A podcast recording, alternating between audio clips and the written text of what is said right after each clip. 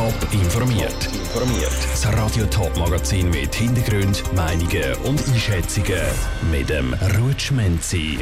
Was die Veranstalter vom Alba Festival zu der kurzfristigen Absage durch den Kanton sagen und warum Zürcher Spitäler wegen der vielen Corona-Patienten vor Zuständen im Ausland warnen, das sind die zwei Themen im Top informiert. Es hätte ja dem Wochenende auf dem Hartturm-Areal ein Festival für 20.000 Besucher sollen geben. Es hätte europaweit das grösste albanische Festival sollen stattfinden. Der Zürcher Regierungsrat hat aber am Alba-Festival gestern Nachmittag kurzfristig Bewilligung entzogen. Grund? Die tiefe Impfquote bei der albanischen Gemeinschaft.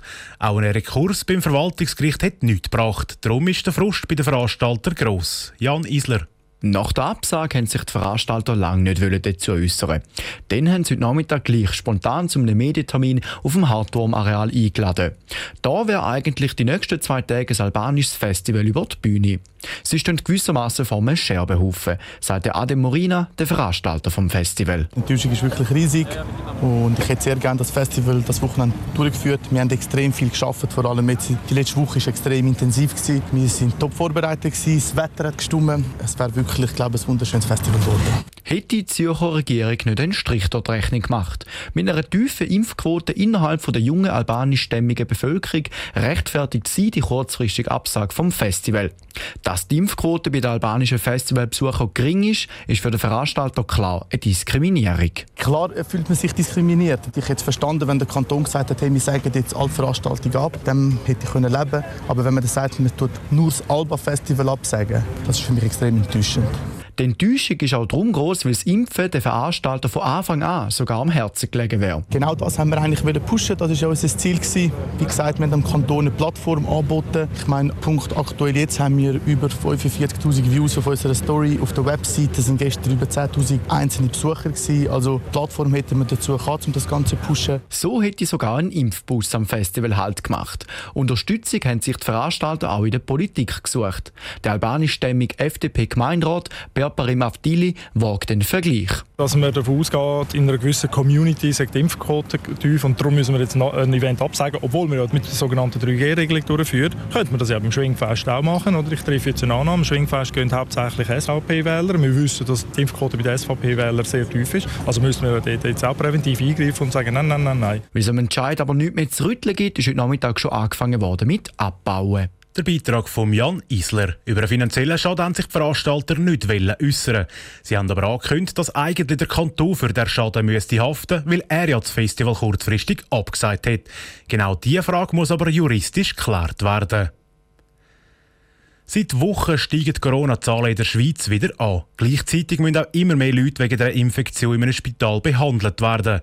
Nachdem der Bundesrat noch will zuwarten mit der Ausweitung vom Covid-Zertifikat, schlünd Kantone und Spitäler Alarm.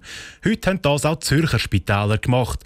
Wenn es so weitergehe, gäbe es in der Schweiz Zustand, wie es noch nie gegeben. Patrick Walter. Über 90 Prozent der Intensivstationen in den Zürcher Spitälern sind voll. Mehr als ein Drittel davon sind Corona-Patienten. Und von denen sind 9 von 10 nicht gegen das Virus geimpft. Geimpft oder nicht, spielt aber nicht so eine grosse Rolle, weil das Hauptproblem sei es anders, erklärt der Ronald Alder, stellvertretender Geschäftsführer vom Verband der Zürcher Krankenhäuser.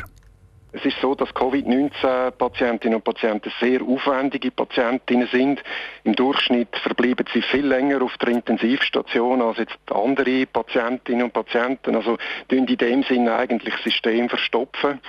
Und haben ja, wenn man mal auf der Intensivstation landet, auch mit Folgeschäden oft zu kämpfen. Weil die Intensivstationen fast voll sind und immer mehr Corona-Patienten ins Spital müssen, wird die Kapazität knapp. Darum müssen, wie schon am Anfang der Pandemie, Operationen abgesagt und verschoben werden. Wenn die Operationen Eingriffe verschoben werden, dann ist auch dort wieder mit Folgeschädigungen zu rechnen. Und darum ist es unbedingt wichtig, dass jetzt die Zürcher Bevölkerung sich so schnell wie möglich lässt, lässt impfen insbesondere die, die sich können impfen um sich selber, aber insbesondere auch um ihr Umfeld zu schützen.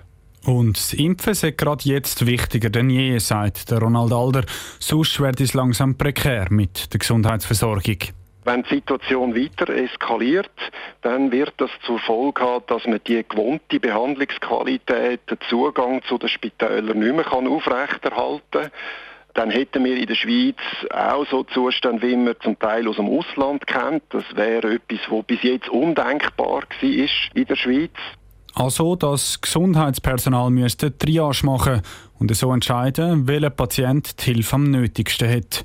Genau das Szenario müsse möglichst verhindert werden.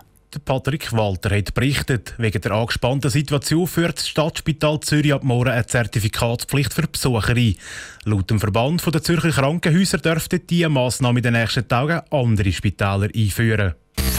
Top informiert, auch als Podcast. Mehr Informationen gibt es auf toponline.ch.